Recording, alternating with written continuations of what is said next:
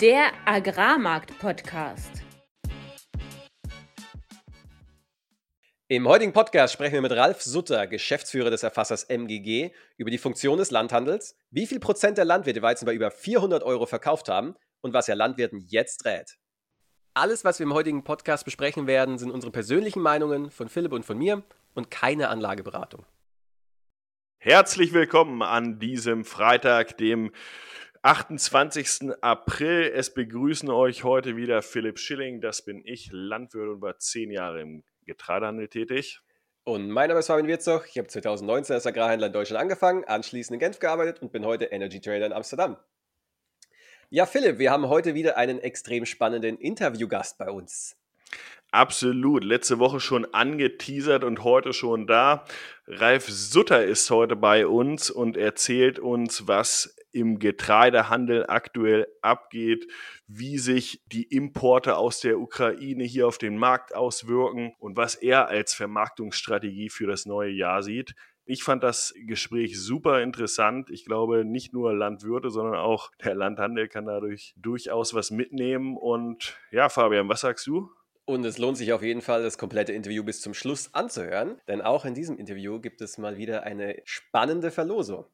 Und bis dahin schauen wir uns zunächst einmal an, was in den Märkten los ist. Marktupdate. Wir handeln heute aktuell an der Mativ für Weizen auf dem Mai-Termin. Ja, noch läuft er mit 238,50 Euro. Das sind 5,5 Euro weniger als der Schlusskurs letzten Freitag, aber 24 Euro weniger seit dem Zwischenhoch am Dienstag und sind damit auch bei einem oder gestern zumindest 19 Monatstief angelangt, was den Mai-Kontrakt angeht. Auch der Raps wurde massiv abverkauft, handelt aktuell bei 436,50 Euro, 22 Euro weniger als letzten Freitag. Und hier sprechen wir schon über den Augusttermin. Der Mai-Kontrakt ist abverkauft. Wir sprechen auch mit Ralf Sutter später noch darüber, was das eigentlich bedeutet für einen Landhändler, der einen Andienungsort hat. Schaut man sich den Chartverlauf an, äh, muss man sagen, dass gerade in den USA, wo auch Weizen, Mais, Soja die letzten acht Tage eigentlich nur runterging, wir technische Unterstützungslinien mittlerweile auch durchbrochen haben, teilweise, was den Mais angeht, auch signifikant durchbrochen haben. Also wir sind weiterhin in diesem Abwärtstrend massiv drin und ohne jegliche Erholung. Heute nicht mehr ganz so stark. Mal sehen, wo es, äh, wo wir heute schließen vor diesem langen Wochenende, zumindest in Europa.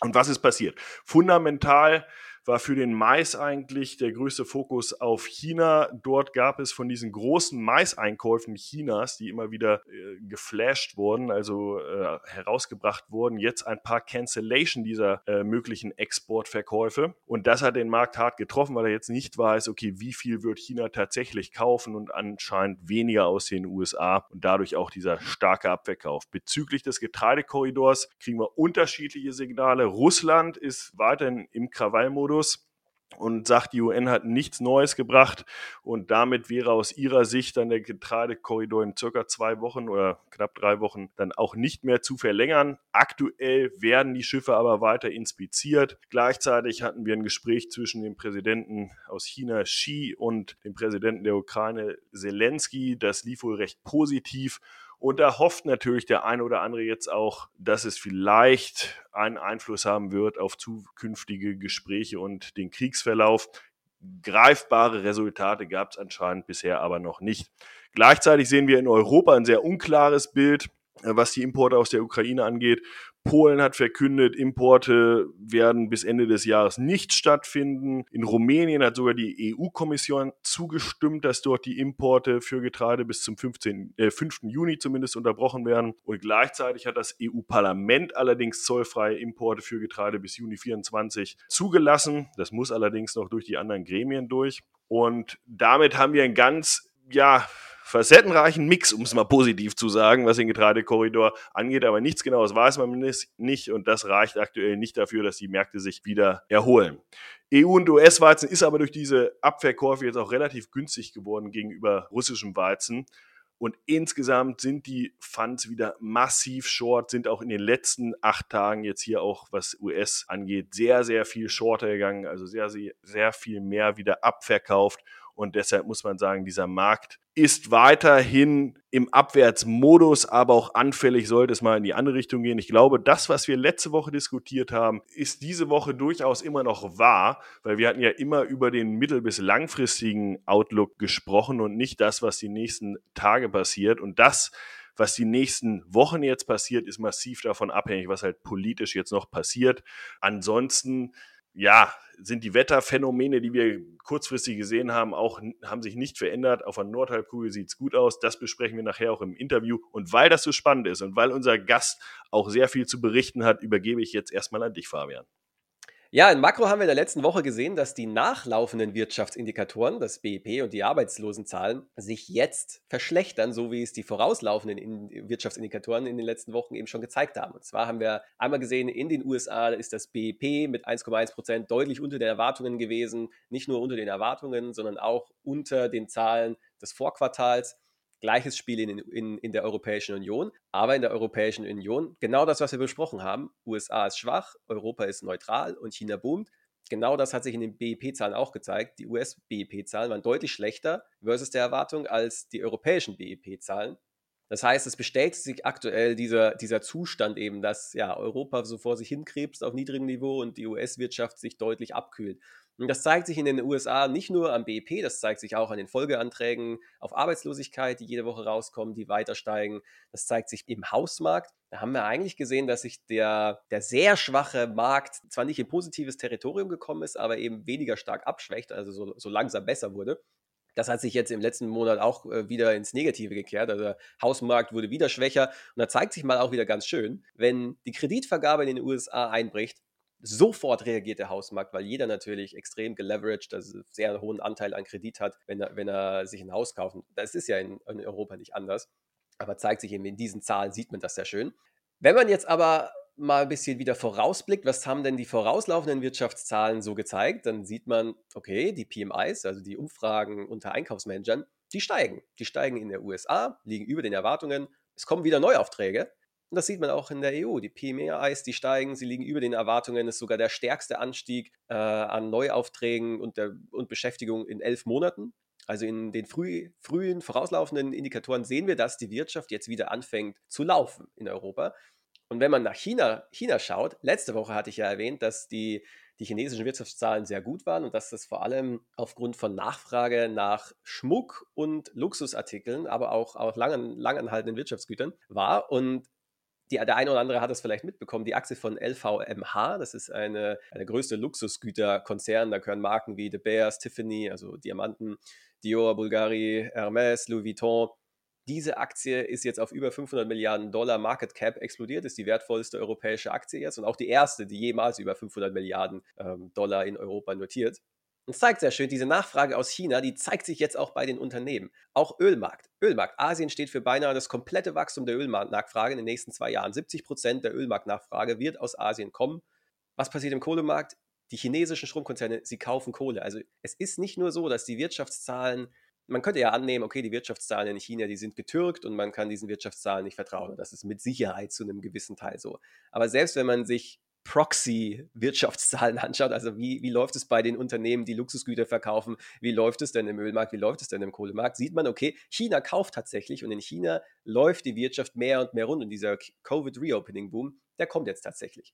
Und ähm, ja, ich, das war so die, die, die Zusammenfassung von Macron letzter Woche und vielleicht noch zum Abschluss, dieser Zyklus, dass Zuerst beginnt der Boom in China, dann kommt, schwappt er über in die EU, weil die EU eben großer Exporteur von Vorprodukten nach China ist und dann wiederum zurück importiert aus China. Und zuletzt die USA von einem in den Aufschwung einsteigt, der zeigt sich auch jetzt wieder. Und das ist natürlich im umgekehrten Beispiel genau das Gleiche. China schwächt zuerst ab, dann Europa und dann USA. Und in diesem Zustand sind wir ja gerade quasi an diesem Low so durch, dass nämlich jetzt die USA als letztes abschwächt und gleichzeitig China als erste Wirtschaftsregion wieder in den Aufschwung eintritt. Und ähm, ja, damit würde ich sagen, war es das erstmal mit Makro für diese Woche und wir gehen jetzt rein in das spannende Interview mit Ralf Sutter. Nachgefragt. Unser heutiger Gast, Ralf Sutter, ist absoluter Experte im Getreidehandel. Nachdem er zunächst Händler bei einem der größten Biogetreidehandelsunternehmen, Krücken Organic war, sowie Einkäufer bei, für ein Mischfutterwerk bei Mannheim, begann er 2015 als Leitner Händler für den Getreidebereich bei der Magdeburger Getreide AG. Ende 2021 hat es ihn nochmal kurz nach Süddeutschland verschlagen, um nun seit November 2022 Geschäftsführer für den Bereich Handel bei der MGG in dem sehr umkämpften Nordosten der Republik zu sein. Ralf, wir kennen uns ja schon seit deinen ersten Tagen bei der MGG. Damals war ich noch verantwortlich für den Einkauf für das Stärkewerk im Barbie und du ja im Getreidehandel für die MGG. Deshalb freut es mich umso mehr, dass du heute bei uns bist und stell dich doch gerne nochmal und die MGG vor. Ja, also herzlichen Dank. Äh, hallo erstmal an alle Zuhörer. Vielen Dank, äh, Philipp, vielen Dank, Fabian, für die Einladung. Ich äh, freue mich sehr, dass ich hier sein darf. Ich verfolge euren Podcast schon seit längerem und finde ihn wirklich gut. Ich finde, ihr bringt einfach äh, wichtige Informationen verständlich auf den Punkt eure Marktmeinung und Einschätzung muss ich sagen, äh, wir kennen uns ja auch schon ein paar Tage, hast du gerade gesagt. Ich teile das wirklich sehr häufig. Ich habe auch äh, vor ein paar Wochen schon euren Podcast mal intern auch verteilt und weise da auch immer wieder darauf hin, meinen Außendienstkollegen auch mal zu sagen, hört euch mal an, dass andere eine ähnliche Meinung haben und dass es nicht immer nur äh, Ralf ist, der euch das erzählt, dass die Märkte vielleicht runtergehen könnten oder auch nicht. Ähm, das ist schon, ja, also freut mich immer, den anzuhören. Umso glücklicher bin ich hier zu sein. Vielen Dank. Ähm, du hast schon sehr viel zu meiner Person gesagt, beziehungsweise zu meinem Werdegang. Ganz kurz, ich bin äh, 47 Jahre alt, verheiratet, habe drei Kinder und ich stamme aus dem Schwarzwald, aus dem Südwesten der Republik, aus einem kleinen Nebenerwerbsbetrieb. Also da ist die Landwirtschaft ganz anders strukturiert. An diese Dimension hier musste ich mich da auch erstmal tatsächlich gewöhnen. Bin dann aber nach, nach dem Abitur habe ich eine Banklehre gemacht, ähm, habe danach BWL studiert und wie du gesagt hast, hatte dann das Glück, äh, vor 17 Jahren als kompletter Quereinsteiger und äh, Neuling in diese Branche zu kommen und äh, konnte damals tatsächlich äh, einen Weizen von einem Roggen nicht unterscheiden, habe ich alles gelernt. Ist aber eine tolle Branche, macht einfach wahnsinnig viel Spaß, äh, da zu arbeiten, ist einfach sehr spannend. Und gerade das letzte Jahr hat es ja noch spannender gemacht als je zuvor. Dann äh, zu meinem Unternehmen, die Magdeburger Getreide. Wir sind entstanden aus dem ehemaligen Getreidekombinat Magdeburg, wurden 1991, also wirklich ziemlich direkt nach der Wende, schon privatisiert. Also unsere Handelsregisterbuchnummer ist die 99. Äh, so schnell ist das Unternehmen privatisiert worden. Wir haben damals sind wir gekauft worden von den äh, Brüdern Westjohann und gehören heute zur EW Group und haben somit äh, einen starken Gesellschafter im Rücken. Wir handeln ca. 800 bis 900.000 Tonnen Getreide und Ölsaaten pro Jahr, wovon etwa die Hälfte davon äh, direkte Ernteerfassung ist. Die andere Hälfte läuft dann im Nacherfassungs- bzw. Großhandelsgeschäft und sind somit einer der größten privaten Landhändler in Deutschland. Ähm, wir sind hier im nördlichen Sachsen-Anhalt mit 30 Standorten vertreten fast alles noch aus äh, DDR-Zeiten. Unser Hauptsitz ist in Fahldorf, direkt am Mittellandkanal können somit auf der einen Seite über den Kanal äh, die ganzen äh, Seewege, also sprich die Benelux-Märkte, die westdeutschen Märkte und den Hamburger Exportmarkt bedienen, sind aber mit unseren ganzen anderen Lagerstellen auch so aufgestellt, dass wir wirklich sämtliche regionalen Verarbeiter auch sehr gut immer bedienen können.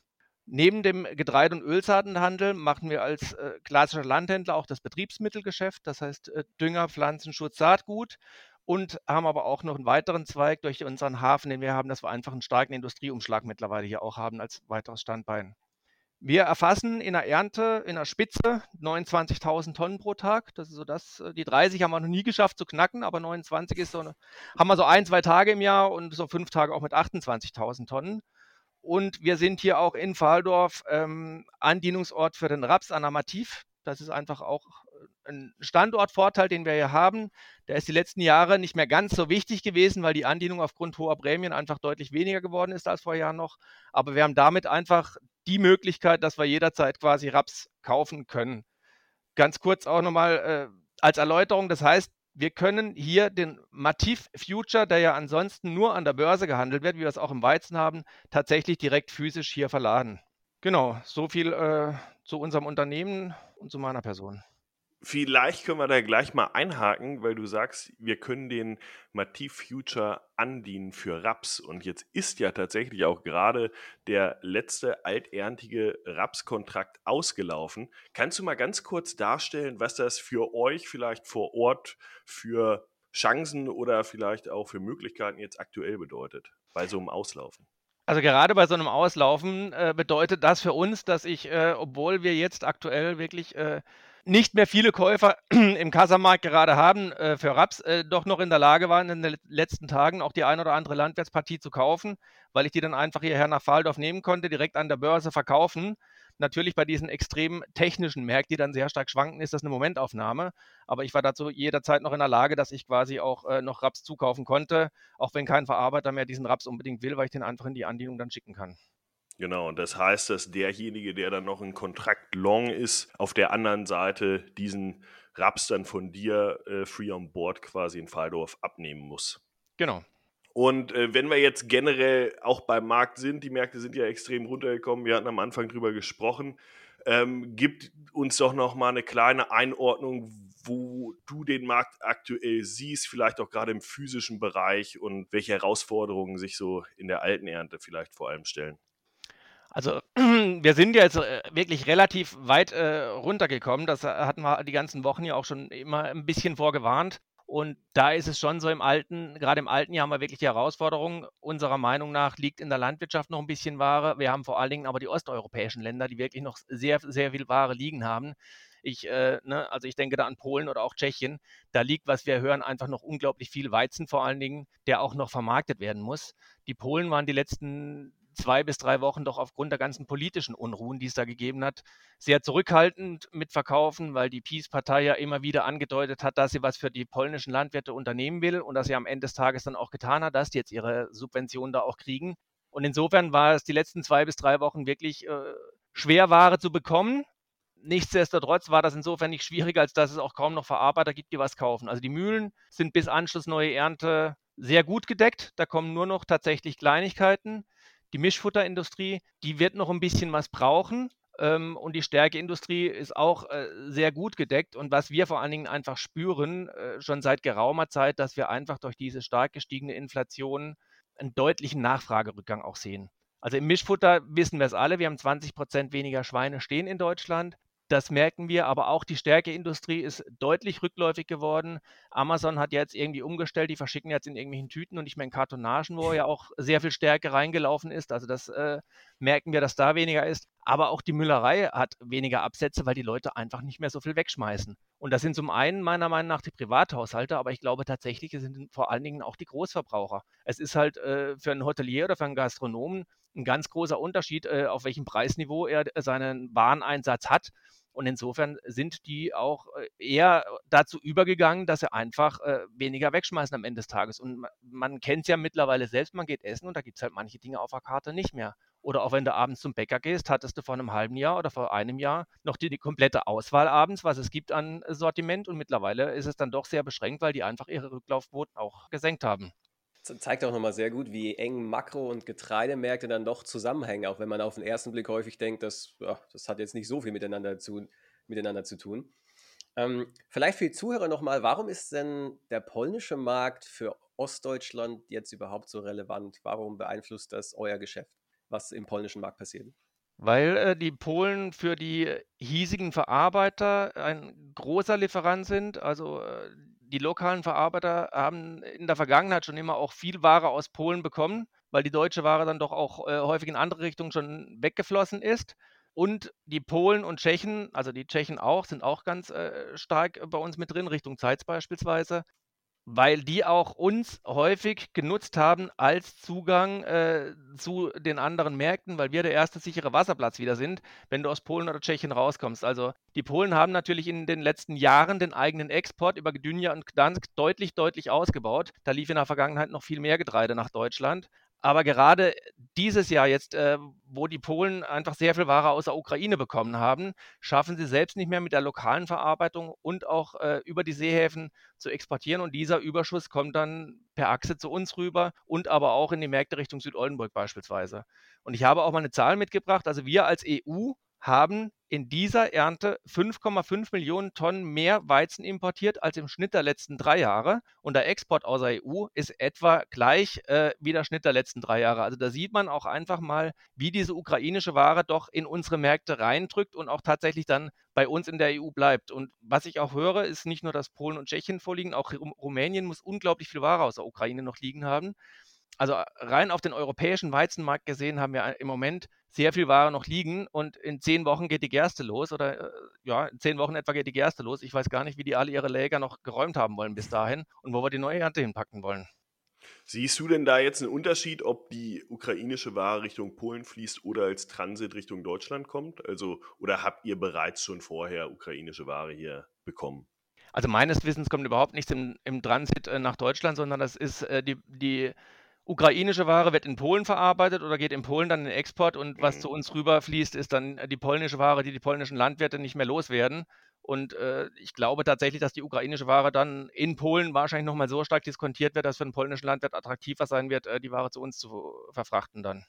Und, und macht ja auch für den einen oder anderen Verarbeiter doch noch einen Unterschied, ob das jetzt EU-Ware ist beim Weizen im Speziellen, als, als wenn es jetzt außer EU-Ware wie ukrainisch ist. Beim Mais macht das ja im Grunde gar keinen Unterschied. Genau. Ähm, also da importieren wir große Mengen an, an Mais aus der Ukraine schon seit vielen Jahren.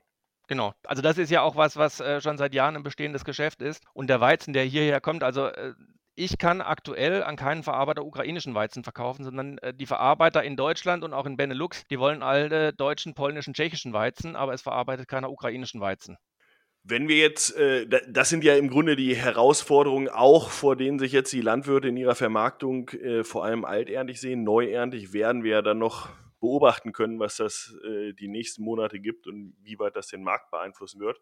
Welche Herausforderungen siehst du denn generell im Erfassungshandel in dieser in diesen unruhigen Zeichen, äh, Zeiten und ähm, was ist da eigentlich das Businesskonzept aus deiner Sicht?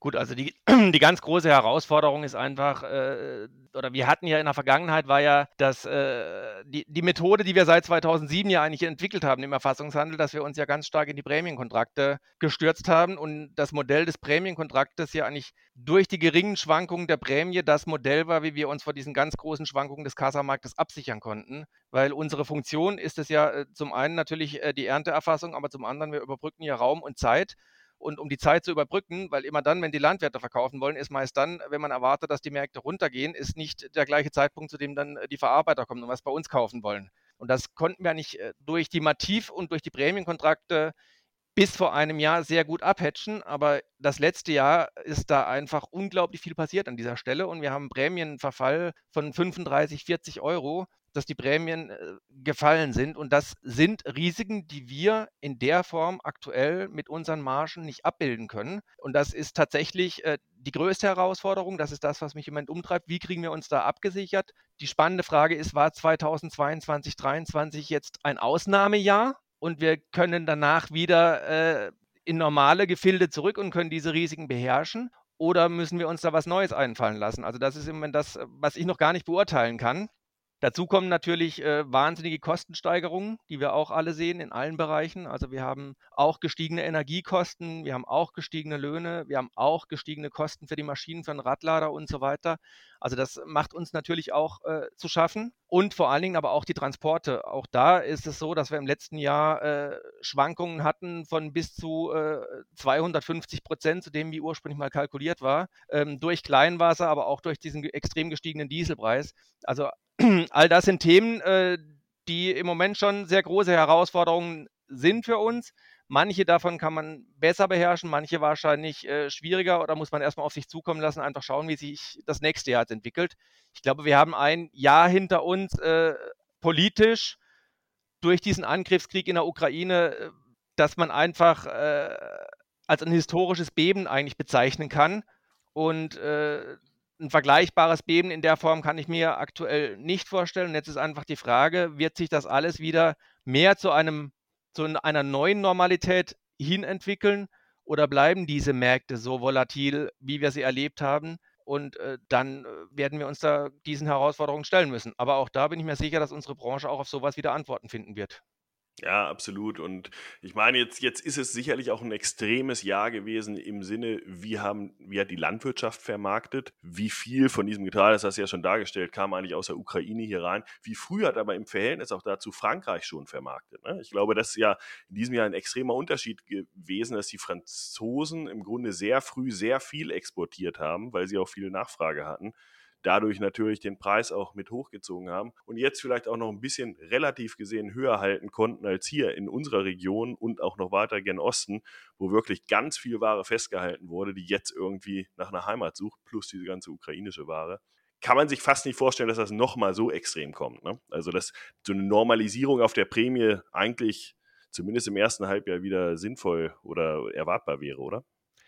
Das hoffe ich sehr. Ich sage mal, äh, gerade diese Vermarktung äh, der Franzosen, die frühe Vermarktung, hat ja unsere Exportzahlen ja auch immer quasi verfälscht. Also dadurch waren wir eigentlich bis vor drei, vier Monaten der Meinung, ach ja, äh, wir haben zwar diesen Import aus der Ukraine, aber wir haben ja auch einen deutlich höheren Export laufen die ganze Zeit. Und erst jetzt, eigentlich in den letzten drei Monaten, wo eigentlich kaum noch Export stattfindet, weil die Franzosen nämlich sich schon sehr weit ausgepowert haben, erst jetzt sehen wir eigentlich, dass wir eigentlich auf dem Schnitt der letzten drei Jahre sind und zusätzlich diese ukrainische Ware reinkriegen. Also das hat natürlich an der Stelle das Bild auch stark verfälscht. Ich erwarte auch, dass die Prämie, um da zurückzukommen, nicht ganz so stark schwanken wird. Wobei ich beispielsweise im Moment schon auch ähm, davor Angst habe oder nicht Angst habe, ist falsch, aber glaube, dass die Schere zwischen A und B-Weizen beispielsweise doch äh, eher weiter aufbleiben wird und wir nicht mehr auf diese 5 Euro zurückkommen werden, die wir in der Vergangenheit immer gehabt haben, weil ich einfach da draußen aktuell eine Ernte heranwachsen sehe, äh, die doch äh, Stand heute mal wieder darauf hoffen lässt, dass wir vielleicht doch statt mit 6 Tonnen Ertrag mit 8 oder 9 Tonnen auf dem Hektar am Ende des Tages rauskommen. Und wenn die Landwirtschaft jetzt nur auf 6 Tonnen düngt, dann können wir natürlich da schon an der Stelle einen Verdünnungseffekt sehen und äh, ich rechne schon mit einigen Proteinproblemen in der neuen Ernte. Ich sage, wir warten eigentlich durch die Düngemittelverordnung seit Jahren darauf. Die letzte Ernte ist es tatsächlich zum ersten Mal passiert und ich könnte mir durchaus vorstellen, dass in dieser Ernte auch wieder in unserer Region, wo wir eigentlich äh, bis vor Jahren fast nur A-Weizen bekommen haben, auch ein signifikanter Anteil an B- und Futterweizen kommen wird ich meine, man, man sagt ja immer, oder beziehungsweise hatten wir das Gespräch auch schon mal mit einem Landwirt aus Lettland, der meinte, naja gut, im, im Grunde düngen wir erstmal auf Ertrag und gucken dann, was hinten bei rauskommt. Die Problematik jetzt gerade in, in Ostdeutschland ist ja auch, jetzt waren die Erträge in den letzten Jahren so schlecht. Durch die Düngeverordnung darfst du ja gar nicht mehr so viel düngen, durch diese schlechten Erträge und kannst dann entsprechend gar nicht mehr so doll draufsatteln, selbst wenn der Preis jetzt niedrig ist. Ne? Genau das. Und dann haben die Landwirte natürlich auch die Erfahrung gemacht, gerade im letzten Jahr, dass sie die dritte Gabe, die Qualitätsgabe, ja auch gar nicht mehr gezogen hat, weil die Niederschläge gefehlt haben. Und dann würde ich als Landwirt äh, tatsächlich ja auch hingehen und würde wahrscheinlich in die ersten zwei Gaben ein bisschen mehr reingeben, wenn ich eh begrenzt mhm. bin, weil ich ja gar nicht weiß, ob meine dritte Gabe am Ende des Tages ziehen wird. Genau. Eine große Herausforderung in Deutschland ist ja aktuell Digitalisierung. Und da wir ja gerade über Herausforderungen sprechen, würde mich mal interessieren, was sagst du denn zu den ganzen digitalen Handelsplattformen, die es im Agrarhandel neuerdings gibt? Cropspot, House of Crops, Tunamera und weitere. Ist tatsächlich äh, ein Instrument, also ich habe über die digitalen Plattformen in der Vergangenheit tatsächlich so gut wie gar nichts gehandelt. Natürlich versuchen die immer dann auch äh, uns als Erfassungshändler ja auch ein Stück weit rauszunehmen. Äh, und äh, die Strategie ist ja von manchen direkt von der Landwirtschaft zum Verarbeiter dann entsprechend äh, die Geschäfte zu machen. Das äh, halte ich an der Stelle tatsächlich nicht für sinnvoll, weil wir als Erfassungshandel ja auch eine gewisse Funktion haben. Das eine ist, was ich vorhin gesagt habe, dass wir äh, dieses Thema äh, Raum und Zeit zu überbrücken. Das heißt, wir organisieren den Transport aber auch wir können auch zu dem Zeitpunkt immer kaufen, wo vielleicht gar kein Verarbeiter kaufen will oder können auch zu dem Zeitpunkt einem Verarbeiter die Ware anbieten, wo vielleicht aus der Landwirtschaft gar nichts kommt. Also das ist einer der Punkte, die da kommt. Was man dabei aber auch nicht vergessen darf, wenn ich äh, als Landwirt einem Verarbeiter einen Arbeitsen verkauft habe, dann erwartet er auch, dass ein Arbeitsen kommt, weil das ist genau das, was er gekauft hat. Wenn er zu mir als Verarbeiter, äh, zu mir als Erfassungshändler dann kommt und sagt, pass mal auf, das ist jetzt nur ein B geworden oder das ist nur ein Futter geworden, habe ich für so etwas immer eine Lösung, weil ich durch die Masse, die wir in der Hinterhand haben, immer wieder in der Lage bin, dann die Produkte einfach durchzutauschen. Und das ist einfach äh, das, was dann unsere Stärke ist und unsere Funktion ist. Und insofern äh, bin das ich persönlich, so, ja. Ja, das, das heißt so aus Landwirtssicht, der Vorteil des Erfassungshändlers ist nach wie vor da, weil er zu nahezu jeder Zeit Liquidität bereitstellt und ich auch das Qualitätsrisiko nicht habe, dass meine Ware am Ende gestoßen wird und dann habe ich die Ware wieder zurück auf dem Hof. Genau, genau. Also da ist äh, tatsächlich unsere Funktion da. Wir können mit Käfern umgehen, wir können mit allen Problemen umgehen. Ähm, Liquidität und aber auch das ganze Thema Beratung kommt bei uns ja auch noch mit dazu. Du, du hattest ja äh, zwischendurch auch mal berichtet, wie funktioniert eigentlich das, das Landhandelsgeschäft. Und ich glaube, äh, das unterscheidet sich ja massiv von dem, wie es vor 20, 30 Jahren noch lief, wo wahrscheinlich auch zum Teil vielleicht dicke Margen sozusagen dazwischen gepackt wurden, während es heute wirklich darum geht, was sind die Kosten, was sind die Logistikkosten, wie kann ich mich preislich, was den absoluten Preis angeht, absichern und äh, dadurch quasi Mehrwert generieren. Ich glaube, das ist auch ein Riesenunterschied als vor 2007 im Grunde. Genau. Ja, damals waren das ja bei diesen Märkten, die ja kaum geschwankt haben, war das ja ein ganz anderes Geschäft, als wir das heute haben. Und das ist heute natürlich schon äh, viel spannender geworden dadurch, äh, aber äh, und es bietet sich dadurch einfach viel mehr Möglichkeiten, auch was, was wir als, als Erfassungshändler dann einfach auch bieten können. Ne? Also wir haben beispielsweise zehn Außendienste laufen, die auch die Landwirte ja beraten und die ja nicht nur hingehend Pflanzenschutz und Düngerberatung machen, sondern auch dahingehend beraten und sagen, pass mal auf, wir glauben im Moment, der Preis ist ein guter oder der Preis ist kein guter. Wir glauben, der Markt wird sich in diese und jene Richtung entwickeln. Und wir sind an der Stelle ja auch immer kreativ und versuchen auch als Partner der Landwirtschaft immer wieder neue Vermarktungsformen dann auch äh, da zu bringen. Also es gibt bei uns halt nicht nur diesen klassischen, bring die Ware, kriegst einen Preis, sondern es gibt einfach verschiedene andere Vermarktungsmöglichkeiten, die man über uns dann auch nutzen kann, wo man äh, über verschiedene Kopplungen an Börsen und so weiter dann auch seine Ware vermarkten kann. Da kommen wir gleich ja noch dazu. Genau, ich, ich wollte mal fragen, wie zum einen, wie siehst du denn aktuell das Verkaufsverhalten der Landwirte alterntig, hatten wir besprochen, neuerntig gegenüber vielleicht auch anderen Jahren, einfach mal um ein relatives Gefühl zu bekommen. Und zum anderen, was ratet ihr denn jetzt vielleicht nicht nur aus preislicher Sicht, da haben wir ja ein bisschen schon drüber gesprochen, aber auch aus vermarktungsstrategischer Sicht den Landwirten aktuell? Also ich kann sagen, wir haben aktuell äh, so wenig Ware vorkontrahiert, wie wir seit ich hier bin zumindest, aber wahrscheinlich auch schon lange davor, äh, Ende April hatten wir noch nie so wenig Ware im Buch wie im Moment. Das ist einfach so, weil natürlich viele Landwirte, und das ist auch komplett menschlich, jeder Landwirt, der vor anderthalb Jahren im November, Dezember verkauft hat und gedacht hat, Mensch, Mativ ist jetzt bei 300 Euro. Ich kriege gerade, keine Ahnung, ich weiß nicht mehr genau, wo die Preise damals waren, aber ich nenne mal eine Zahl, weil ich kriege gerade 280 Euro für einen Arbeits. Das ist ja ein super Preis. Die haben sich ja dann äh, ab Februar oder März geärgert, dass sie bei den ganz hohen Kursen nicht mehr mit dabei sein konnten. Und genau jetzt haben sie gedacht, nee, jetzt halte ich zurück, weil äh, hatten die Erwartung, dass die Preise wieder hochgehen und sind deshalb an der Stelle im Moment sehr, sehr zurückhaltend gewesen mit äh, Vorvermarkten ihres Getreides. Und da, äh, ich habe auch mal ein paar Zahlen mitgebracht, um, um das einfach auch mal äh, darzustellen. Also ich habe mal geschaut, wie viele Landwirte an uns, ich kann jetzt nur für uns als MGG sprechen, weil das sind die mhm. Zahlen, die ich kenne, wie viele Landwirte wirklich ihren Weizen über 400 Euro vermarktet haben. Den Weizen der Ernte 22 und ich spreche nur von Kontrakten, die nach dem 24. Februar, also nach Kriegsbeginn abgeschlossen wurden, weil alles vorher, da konnte ja keiner sehen, was das kommt, das darf ich in die Gesamtheit ja nicht mit reinrechnen. Und das waren tatsächlich keine 3% der Landwirte. Und dann irgendwo zwischen 350 und 400 äh, kommen nochmal 22 Prozent dazu, sodass wir sagen, 25 Prozent der Menge, die wir bekommen haben, ist auf über 350 Euro vermarktet worden. Und die anderen 75 Prozent waren unter 350 Euro.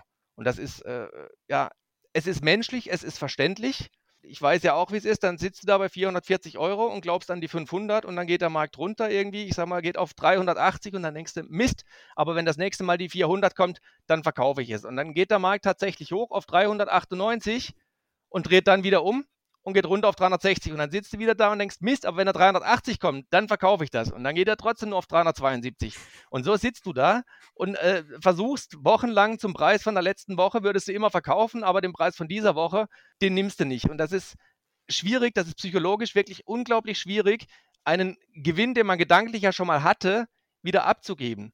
Aber äh, es ist ärgerlich, wenn man nicht den besten Preis getroffen hat, solange man einen ordentlichen Deckungsbeitrag noch drin hat. Aber viel schlimmer finde ich es, wenn dann die Preise so weit gefallen sind, dass man wirklich in den Grenzbereich der Produktionskosten kommt. Und das sind auch die Bereiche, in die wir allmählich wiederkommen.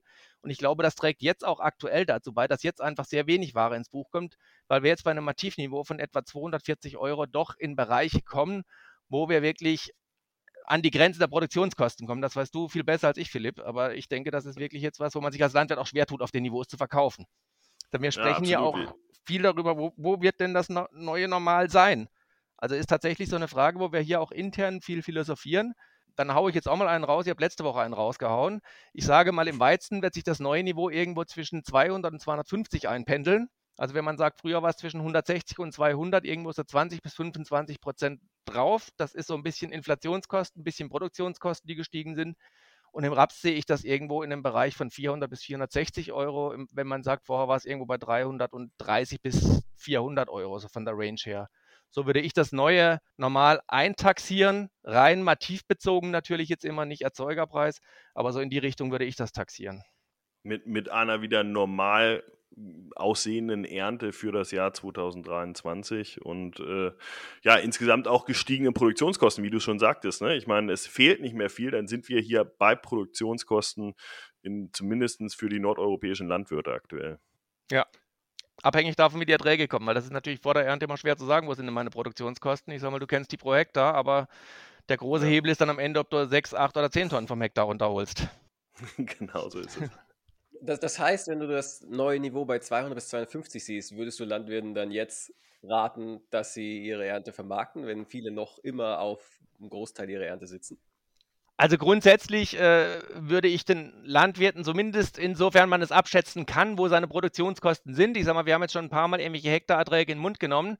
Aber äh, wenn man mal vorsichtig von sechs Tonnen ausgeht und hat dann äh, bei äh, seinen Produktionskosten heute immer noch einen Deckungsbeitrag drin, dann würde ich tatsächlich trotz allem raten, in irgendeiner Form schon mal irgendeine Teilmenge zu vermarkten, weil man einfach äh, zumindest das dann abgesichert hat. Und wenn das zum Schluss das Billigste ist, was man dann vermarktet hat, hat man am Ende vielleicht doch noch ein Jahr, das ganz gut werden kann. Aber Stand heute ist einfach wahnsinnig Druck auf diesen Märkten noch drauf.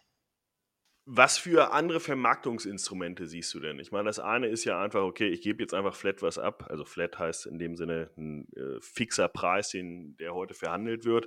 Ähm, jetzt kann man ja sagen, okay, ein bisschen Hoffnung habe ich aber doch noch, dass der Markt zumindest schwankt oder dass er mal zwischenzeitlich hoch ist. Also welche Strategie? Ich glaube, das, das hattest du vorhin auch gesagt, aus dem letzten Jahr gelernt und dann angewendet und genau wieder das Falsche gemacht, so ungefähr. Ne? Mhm. Ne? Also davor das Jahr zu früh, das nächste Jahr zu spät, so ungefähr. Und so ist es ja immer mal wieder, dass, dass das letzte Jahr immer am meisten zählt. Aber wenn wir jetzt über Vermarktungsstrategie sprechen, ähm, neben den Informationen, die wir natürlich auch geben, aber was, was siehst du denn da strategisch als sinnvoll an? Auch du du sprichst ja mit vielen Landwirten oder bekommst viel Input.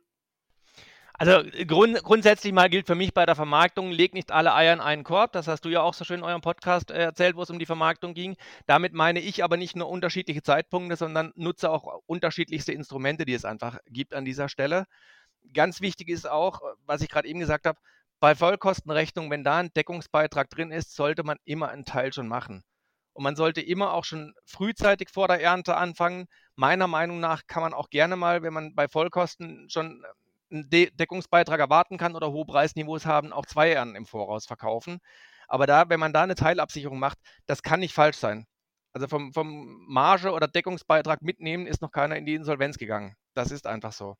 Und wir als Landhändler haben einfach dann auch äh, verschiedene andere Möglichkeiten. Also du hast gerade gesagt, wir können natürlich einfach zum, zum Kassamarktpreis heute eine Menge X verkaufen. Das ist eine Variante. Da sollte auch immer die bevorzugte Variante sein, meiner Meinung nach, wo man auch den größten Teil darüber vermarktet, weil man da einfach auch seine Kosten im oder seinen Deckungsbeitrag am besten ermitteln kann in dem Moment. Aber es gibt einfach noch andere Möglichkeiten. Ich sage mal, ein, ein Kontraktmodell, was wir haben für Landwirte, die kein eigenes Lager haben, die können die Ware bei uns in der Ernte schon mal abgeben und gegen eine Kostenpauschale einfach liegen lassen und haben dann Zeit bis zum 15. Januar diese Ware auszupreisen und somit schon mal die Möglichkeit, auch wenn man kein eigenes Lager hat, dass man da trotzdem mit einem Teil der Ware noch äh, spekulieren kann, auf höhere Preise hoffen kann und äh, ein bisschen warten kann. Das ist eine Variante, die es gibt. Dann, ich hatte es vorhin erwähnt, wir als Händler äh, machen ja ganz viel über Prämienkontrakte, ist eigentlich eine Variante, die aus dem Rapshandel ursprünglich mal gekommen ist, dass wir uns quasi äh, nur die Prämie, also die Differenz zwischen dem Kassamarktpreis und dem Mativkurs schon mal fixieren und den Mativkurs dann einfach zu einem späteren Zeitpunkt fixieren und äh, die Mativ quasi offen lassen, weil wir einfach die Hoffnung haben, dass die Mativ äh, an der Stelle noch steigen wird und dann äh, später während der Laufzeit fixieren können. Ähm, hat den Vorteil im Vergleich zu dem, was ich gerade gesagt habe, dass da äh, keinerlei Kosten entstehen. Man kann jederzeit aus so einem Modell auch wieder aussteigen, indem man einfach auspreist. Also man ist da nicht an, an, die, man muss nicht bis zum letzten Tag warten, sondern kann auch sagen, jetzt glaube ich, dass wir einen relativ guten Preis erzielt haben. Jetzt preise ich aus. Aber man hat auch keine Absicherung gegen ein Preisrisiko. Weil letztlich ist bei allem, was man hier zur Vermarktung sagt, immer ein Dreiklang aus Chance, Risiko und Kosten. Also das muss man immer berücksichtigen. Wenn ich mir natürlich die Chance offen halten will und das Risiko rausnehmen, muss ich Geld bezahlen. Oder beim Flatpreis habe ich nämlich äh, Chance raus, nehme das Risiko raus, habe aber keine Kosten. Oder ich kann auch irgendwelche Mischvarianten nehmen. Dann bieten wir beispielsweise auch an ein Modell, das nennt oder ein Mindestpreismodell. Bei uns heißt das Marktchance, bei anderen hat dieses Produkt einen anderen Namen. Ähm, das heißt, der Landwirt kann sich seinen Mindestpreis heute schon absichern. Der ist dann fixiert, den kriegt er auf jeden Fall. Der wird im Übrigen auch direkt ausbezahlt. Und sollte die Mativ dann steigen, hat er die Möglichkeit nachzupreisen, muss dies aber auch aktiv tun bis zum Auslaufen des Futures. Wenn die Mativ gestiegen ist, kriegt er die Differenz zwischen dem vereinbarten Mindestpreis beziehungsweise zwischen dem vereinbarten Mativkurs, wo der Mindestpreis fixiert wurde, und dem Mativkurs, den man ausgepreist hat, noch nachbezahlt. Fällt die Mativ aber weiter, bekommt das einen Mindestpreis und dann sind, sind, sind quasi seine Investitionskosten weg, weil dieses, äh, habe ich gerade gesagt, äh, dieser Dreiklang, um diese Sicherheit zu haben, muss ich einen bestimmten Investitionsbetrag leisten. Der ist irgendwo, je nachdem, zwischen 13 und 20, 25 Euro.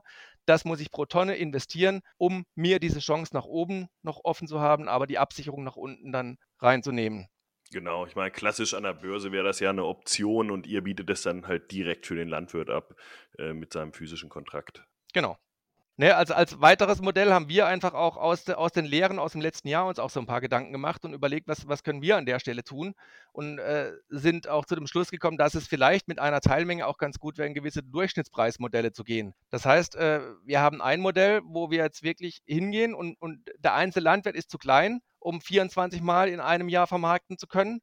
Aber wenn ich als Händler diese Menge bündle aus der Landwirtschaft, dann kriegen wir dahin, einen vernünftigen Schnitt zu machen und alleine im Schnitt zu sein. Das haben wir im letzten Jahr gesehen, ist schon eigentlich verdammt gut. Und wir haben jetzt ein Modell, wo die Landwirte jetzt äh, bis Mitte Mai äh, sich bei uns melden können und zu einer heute schon fixierten Prämie die Menge zu uns geben können und wir dann zweimal im Monat diesen Preis anamativ fixieren und somit einfach einen einfachen Durchschnitt bilden, wo wir über das ganze Jahr quasi mal ein ganzes Jahr auch mitnehmen mit allen Höhen und Tiefen und so einen Durchschnitt zu machen. Und das andere ist, äh, dass wir auch ein Modell haben, wo wir die Futures treuhänderisch von einem großen äh, Handelshaus handeln lassen, wo wir auch Menge bündeln und dann äh, ein Händler in Frankreich ein Jahr lang diesen Future dann handelt. Sein Ziel ist es sogar, den Durchschnitt zu schlagen. Also der wird zum Schluss am Ende gemessen gegen den Schnitt aller Mativkurse in dem ganzen Jahr und kriegt dafür anteilig eine Provision, wie viel er diesen Schnitt geschlagen hat, wie viel er besser ist als dieser Durchschnitt sogar.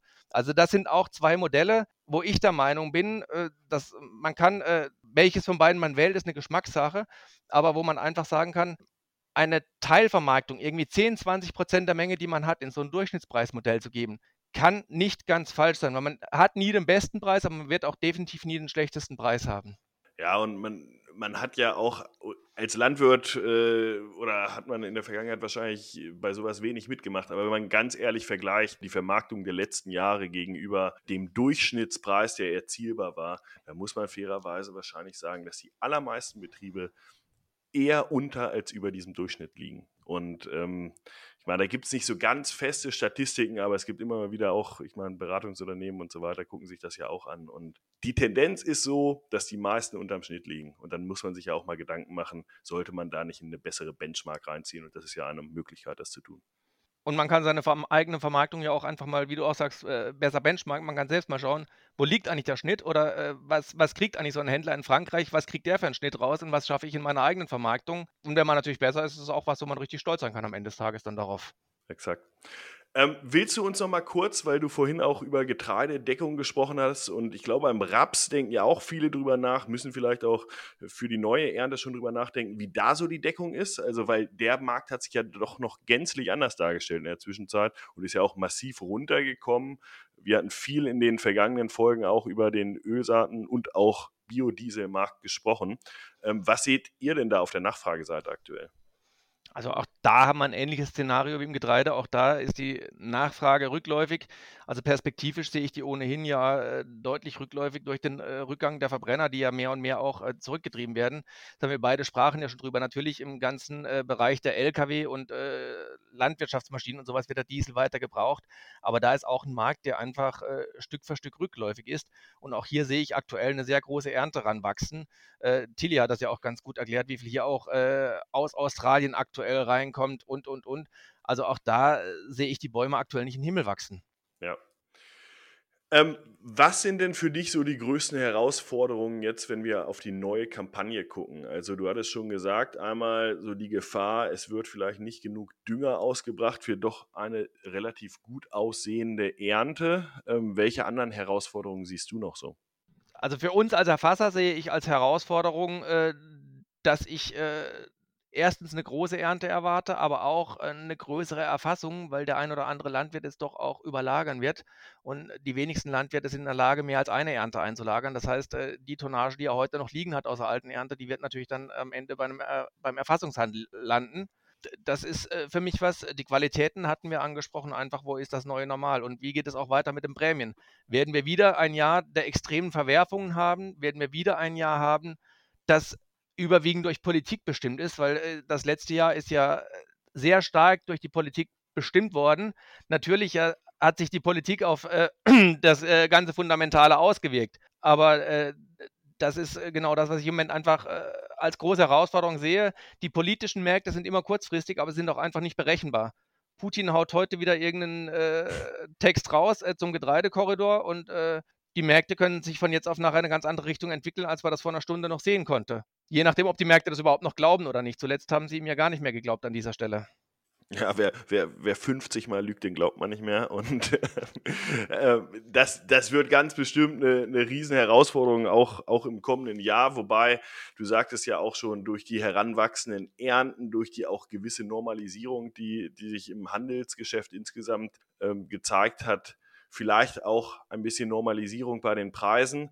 Ähm, das war total spannend mit dir, Ralf, heute. Ich glaube, alle, die zugehört haben, haben extrem viel gelernt über Vermarktung, auch über das, was der Getreidehandel vor Ort eigentlich macht, wie Risikomanagement auf eurer Seite funktioniert und welche Herausforderungen das Ganze bedeutet.